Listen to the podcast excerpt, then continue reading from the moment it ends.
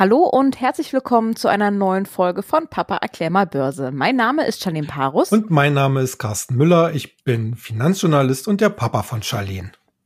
Genau, und aus diesem Grund treffen wir uns hier jede Woche im Podcast, um über die aktuelle Finanz- und Wirtschaftssituation zu sprechen. Übrigens, vorab ein kleiner Hinweis, wenn ihr auch unter der Woche mal News lesen wollt von uns. Wir haben die Internetseite börse-global.de, Börse natürlich mit OE. Da habt ihr unter der Woche öfters Artikel äh, rund um das Thema Börse nochmal und was so aktuell passiert. Genau. Genau, ja. Wie viel Öl darf ich eigentlich zu Hause lagern und ist auf so eine Dose oder so ein Barrel eigentlich Pfand? Diese Fragen hat sich sicherlich der ein oder andere gestern gestellt, denn die Kurse für ein Barrel Öl ist, sind ins Bosenlose gefallen und man hat teilweise sogar 40 Euro bekommen, wenn man etwas gekauft hat. Wie kann das sein? Wie können Kurse auf einmal ins Negative rutschen? Ja, also das erlebt auch der langjährige Börsianer nicht so häufig, was wir gestern Abend da am amerikanischen Ölterminmarkt gesehen haben. Wobei ich jetzt hier so ein bisschen Wasser in den Wein gießen muss, denn äh, wenn man sich das ganz genau anschaut, vor allen Dingen aus markttechnischer Sicht, war das dann doch nicht ganz so äh, dramatisch oder überraschend, denn äh, es ging hier vor allen Dingen um den Terminkontrakt für den Mai, der heute das letzte Mal gehandelt wurde. Äh, was macht so ein Terminkontrakt, beziehungsweise was machen Investoren damit?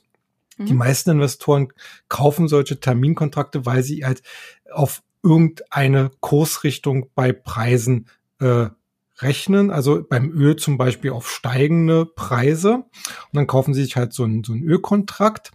Und äh, hoffen natürlich, dass der Ölpreis steigt, der Terminkontrakt damit gleichzeitig auch an Wert gewinnt und dann wollen sie ihn natürlich dann kurz bevor er fällig wird, äh, verkaufen, denn bei Fälligkeit würde ihnen Öl geliefert werden. Und das wollen natürlich die meisten nicht. Die wollen sich ja eben keine mhm. äh, 100 Fässer ins äh, Wohnzimmer stellen. Und äh, wir hatten jetzt nun gestern die Situation, dass äh, der Ölpreis, wie gesagt, ins Schlingern geriet. Und jetzt versuchten natürlich ganz, ganz viele Investoren aus diesen Kontrakten herauszukommen, eben weil sie kein Öl angedient haben wollen.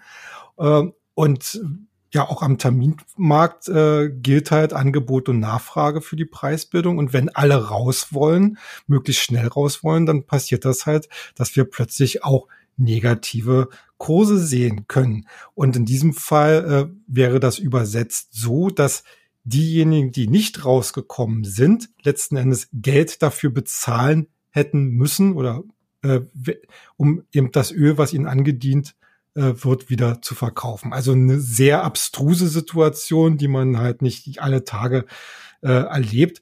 Allerdings würde ich sagen, äh, das ist jetzt äh, in den Grundlagen her sicherlich etwas problematisch, weil natürlich hier bestimmte Risiken schon aufgedeckt worden sind. Dass es jetzt aber natürlich negative Preise mal gegeben hat, äh, das äh, ist wirklich schon ein Novum. Und äh, ich habe mir mal angeguckt, wie es denn heute aussieht. Also bei den längeren Kontrakten, die jetzt dann reinkommen. Also da haben wir natürlich wieder positive Notierungen, mhm. ähm, allerdings natürlich sehr niedrige. Das heißt also, eigentlich konnte ich da jetzt gestern kein Geld machen. Das war jetzt eher so ein Nein, das, kurzzeitiges genau, Ding, oder? Genau, das ja. ist, das ist eher was, äh, so ein so Terminmarkt in dieser Kategorie ist so und so etwas mehr für die Profis, weil da werden richtig, richtig große Summen äh, äh, gehandelt, die äh, also für Privatanleger äh, meistens äh, außerhalb jeder Reichweite sind. Mhm. Und natürlich ist es so, dass hier äh, in der Regel wirklich der Computerhandel äh, dominiert und nicht okay. so das Klassische, was man vielleicht noch so früher aus Film, Filmen kennt, auf dem Parkett, dass man sich gegenseitig anschreit und, mhm. und sagt, hier hast du einen Kontrakt und ich will einen Kontrakt und wie auch immer. Also das geht heute alles über Computertechnik und dann extrem schnell und dann können natürlich solche schnellen Verwerfungen äh, auch entsprechend passieren. Okay. Ähm, Öl und andere Rohstoffe werden ja, wie du gerade schon erwähnt hast, am Terminmarkt gehandelt. Ja. Ähm, wieso hat denn dieser Terminmarkt immer noch eine so große Auswirkung auf die normale Börse, so wie wir sie kennen? Ja, also erstmal äh, ist der Terminmarkt natürlich äh, vom Volumen her äh, sehr groß. Jetzt nicht ganz so groß wie der Anleihenmarkt und oder der Aktienmarkt. Ähm, das Spannende daran ist natürlich, äh, an keinem äh, Teilmarkt äh, sonst wird dermaßen äh, die Zukunft gehandelt. Wir hatten ja hier an dieser Stelle schon öfters darüber geredet, dass äh, Anleger versuchen, Entwicklungen zu antizipieren, also vorwegzunehmen, wenn sie zum Beispiel äh, auf einen Konjunkturaufschwung hoffen oder auf eine Rezession spekulieren. Mhm. Äh, am Terminmarkt geht das äh, in einer viel schnelleren Schlagzeit. Also da werden Kontrakte gehandelt, die in der Regel alle drei Monate äh, beziehungsweise sogar alle Monate äh, wechseln. Das heißt also, die äh, Teilnehmer am Terminmarkt sind hier unter einem permanenten äh, Prognosedruck und äh, deswegen gibt es da auch äh, extrem hohe Schwankungsbreiten. Also wir haben jetzt heute zum Beispiel äh, den Fall, dass auch alle länger laufenden Terminkontrakte auf Öl und das nicht nur die amerikanische Sorte WTI, sondern eben auch bei Brent, also der Nordseesorte Brent, ähm, auch natürlich nach diesen Vorkommnissen gestern unter Druck gekommen sind. Das heißt, äh, die Anleger spekulieren jetzt nun natürlich massiv darauf, dass äh, der Ölpreis möglicherweise weiter fällt oder nicht so stark steigt, wie sie vorher äh, erhofft haben. Und das geht aber alles mit einer wesentlich höheren Schlagzahl vonstatten. Und deswegen ist halt die Nervosität dort auch sehr hoch. Hm. Okay. Ähm, in den Medien hört man jetzt aktuell fast täglich den Begriff Bärenmarkt, ähm, was ja prinzipiell heißt, ähm, wir haben anhaltend sinkende äh, Kurse. Ja. Ähm, in diesem Zusammenhang wird aber auch immer wieder der Begriff Bärenmarkt Rally genannt. Ja. Ähm, befinden wir uns aktuell in solch einer Rally und was macht das aus? Ja, also das ist natürlich jetzt eine Frage der persönlichen Überzeugung. Also vielleicht mal aufgedröselt. Also wir haben äh, ein Bullenmarkt, ist ganz klar. Also Bulle ist ja das Synonym äh, für steigende Kurse, der Bär ist das Synonym äh, für fallende Kurse. Und mhm. also gibt es den Bullenmarkt und es gibt den Bärenmarkt. Ähm, und aber wir haben es natürlich immer wieder so, dass äh, es eine Grundtendenz geben kann, in deren Verlauf allerdings immer mal wieder so eine Zwischenkorrekturen passieren. Und äh, wenn diese Korrekturen sehr schnell passieren, spricht man dann meistens von einer Rallye. Und äh, die Leute, die jetzt von einer Bärenmarkt-Rallye sprechen, beziehungsweise in den letzten Wochen sprachen, bezogen sich natürlich auf die extrem ansteigenden Kurse, die wir in den letzten drei Wochen gesehen haben. Also wir mhm. haben ja in manchen Indizes haben wir ja die Verluste vom äh, März und Februar schon restlos wieder aufgeholt. Beim DAX ist es jetzt noch nicht so weit, aber wenn man sich mal vorstellt, der hatte ja Anfang März der DAX, um mal bei dem Beispiel zu bleiben, äh, lag er halt bei rund 8.440 Punkten und äh, in der Spitze war er jetzt, glaube ich, so bei 10.006, 10.700 Punkten. Das ist, das ist natürlich äh, prozentual gesehen ist das halt eine Rallye und Bärenmarkt-Rallye deswegen eben, weil man trotzdem denkt, dass der allgemeine Abwärtstrend immer noch weiter anhält. Also es gibt ja Prognosen, die dann halt sagen, der DAX würde dann halt jetzt weiterfallen bis auf 7000, vielleicht auch 6000 mhm. äh, Punkte, äh, was dann sowas unterstützen würde. Ähm, ich persönlich bin allerdings da anderer Meinung, aber wie gesagt, ich bin jetzt nur ein Analyst oder, mhm. oder, oder Beobachter. Äh, der, der halt der Meinung ist, äh, nein, wir haben keine Bärenmarktrallye, sondern wir haben jetzt die Situation, dass wir äh, quasi einen Boden gefunden haben. Wir haben auch hier an dieser Stelle ja öfters darüber geredet, dass wir, äh, dass eine Bodenbildung durchaus auch ein paar Wochen oder ein paar Monate dauern kann. Wir haben darüber mhm. gesprochen, ob wir so eine V-Formation äh, bekommen, also ganz schnell runter, ganz schnell wieder hoch oder eine U-Formation erst runter, dann Bodenbildung und dann wieder hoch, äh, je nachdem mit verschiedenen Steilheitsgraden.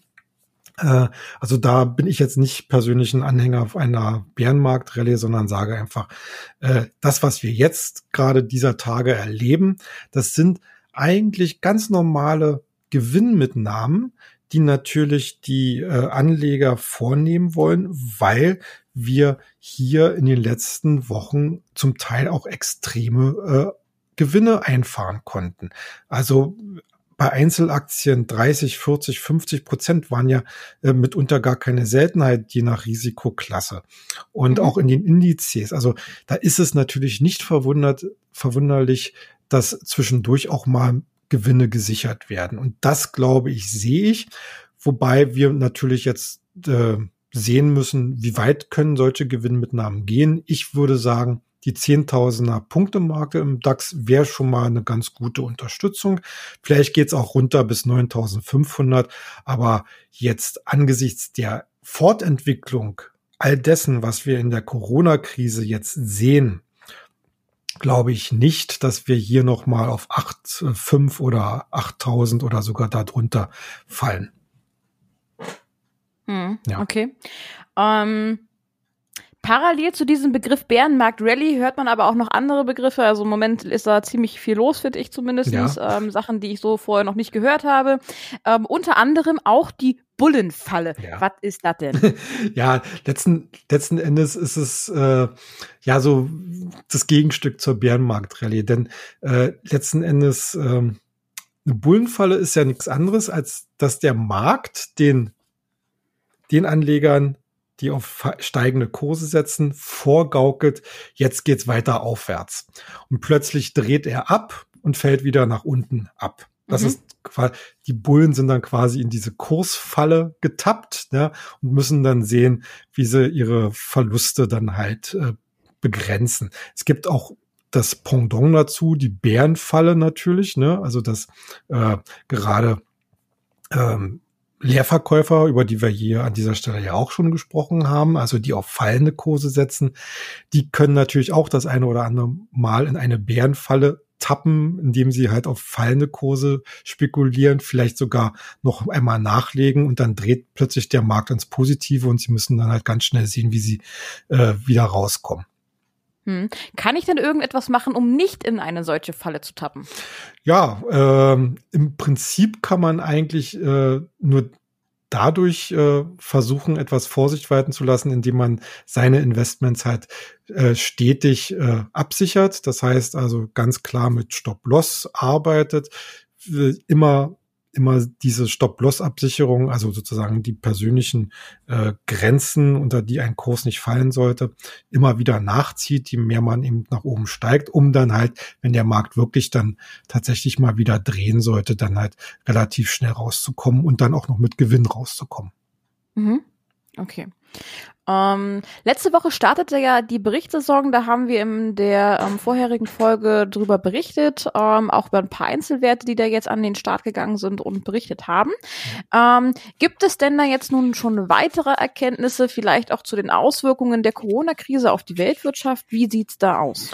Ja, also es gibt schon äh, die eine oder andere Erkenntnis. Also ganz im Wesentlichen kann man eigentlich sagen, äh, wir haben ja den äh, Lockdown, diesen weltweiten äh, Lockdown in der Wirtschaft erst gegen Ende März bekommen. Also glaube ich, ab, ab 22. März ging es so richtig los.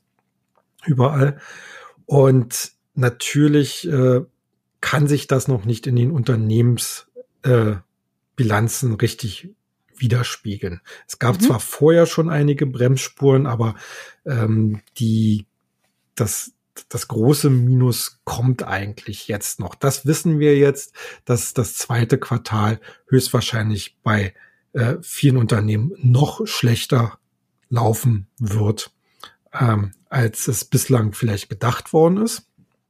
Allerdings äh, sagen auch viele Unternehmen oder zumindest eine Reihe von Unternehmen, dass sie durchaus auf eine klare Belebung im zweiten Halbjahr hoffen. Einer dieser Werte kam zum Beispiel heute raus. Das ist SAP gewesen. Mhm. Äh, also war ja, ist ja Europas größtes äh, Softwareunternehmen. Und die haben äh, letzten Endes gesagt, äh, gerade in ihrem immer wichtiger werdenden Cloud-Geschäft konnten sie, glaube ich, 24 Prozent mehr Aufträge im äh, ersten Quartal einnehmen. Äh, Auftragsbestand mhm. jetzt 6,65 Milliarden Euro. Und äh, sie haben gesagt, äh, nachdem China angefangen hat, wieder zur Normalisierung zurückzukehren, konnte man dort signifikante äh, Zuwächse bei den Buchungen verzeichnen. Und das ist natürlich ein Fingerzeig auch dafür, dass wenn Europa und auch Amerika entsprechend diesen Weg ebenfalls geht, dass man dort in den nächsten Monaten natürlich auch damit rechnet, dass es hier eine, eine klare Belebung ist, äh, Belebung wird. Das heißt nicht, dass das Gesamtjahresergebnis nicht äh, deutlich schwächer ausfallen wird, weil mhm. äh, das erste Halbjahr muss man quasi als verloren ansehen. Aber nochmal für die Börse ist letzten Endes entscheidend, was in den nächsten Monaten und speziell auch im zweiten Halbjahr passieren wird. Und das werden auch die entsprechenden Aktienkurse dann widerspiegeln. Äh, wir hatten auch im Nebenwertesektor hatten wir heute ähm, einige ganz interessante äh, Nachrichten, zum Beispiel vom Laborausrüster Sartorius. Nur ganz kurz.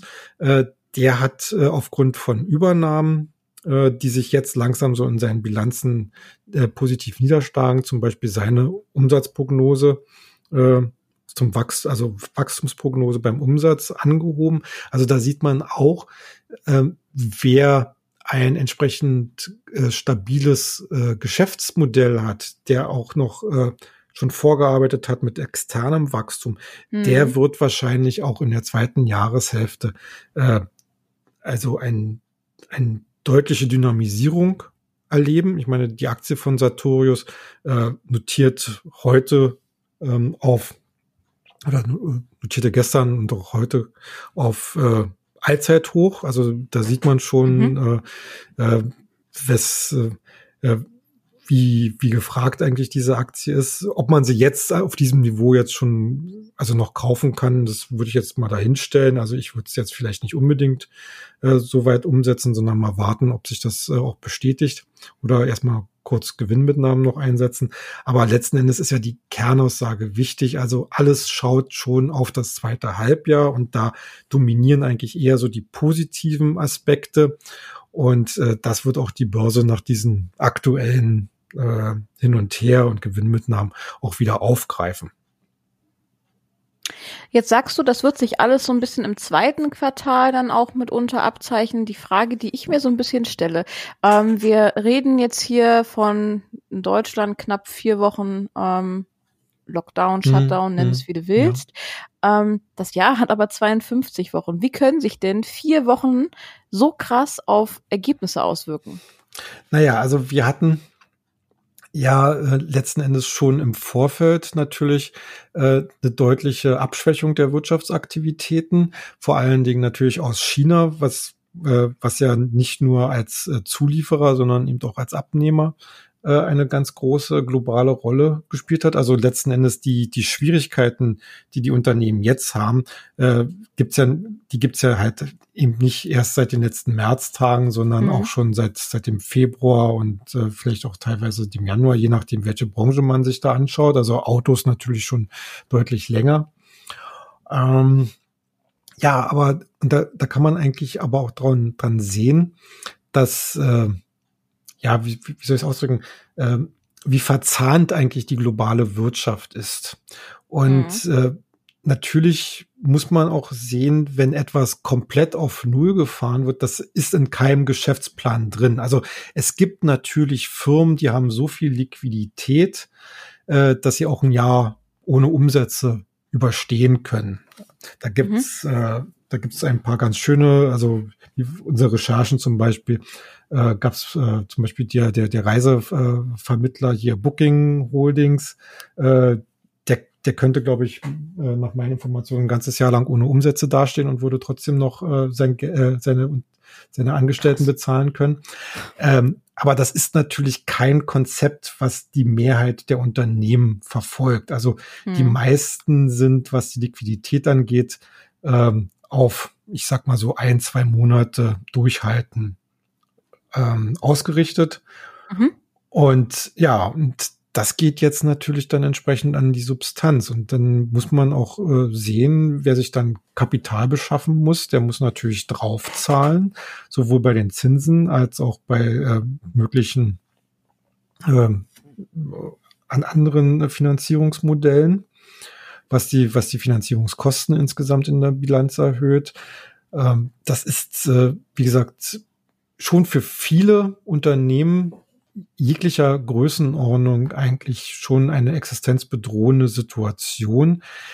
Und äh, nicht umsonst, äh, und das halte ich halt nicht für Alarmismus, äh, gibt es ja von den entsprechenden Branchenverbänden immer wieder die Warnung, dass äh, in der einen oder anderen Branche halt auch mit größeren Pleitewellen zu rechnen ist. Weil solch eine, ja, äh, solch ein Stillstand weltweit oder, mhm. oder zumindest äh, jetzt momentan ja hauptsächlich in, der, in den westlichen Industrienationen, äh, den gab's halt noch nie so und darauf kann man sich auch beim besten Willen nicht vorbereiten. Mhm. Ja. Ähm, Finde ich, sind die richtigen Schlussworte für heute. Ähm, vorhersehbar ist sowieso nichts in der Börsenwelt. Ähm, von daher müssen wir auch immer noch gucken, was in den nächsten Wochen dann noch auf uns zukommt. Ähm, die Medien reden immer wieder von einer zweiten Welle. Von daher ähm, mhm. bleibt's spannend. Ja. Genau, ähm, ja. Ich danke dir für deine heutige Einschätzung ja. und wie gesagt, wenn ihr Lust habt, auch mal unter der Woche ein paar Börseninformationen auch von uns zu lesen, dann geht auf börse-global.de, Börse mit OE. Wir wünschen euch noch eine schöne Woche. Bis zum nächsten Mal. Macht's gut. Bis dann. Tschüss.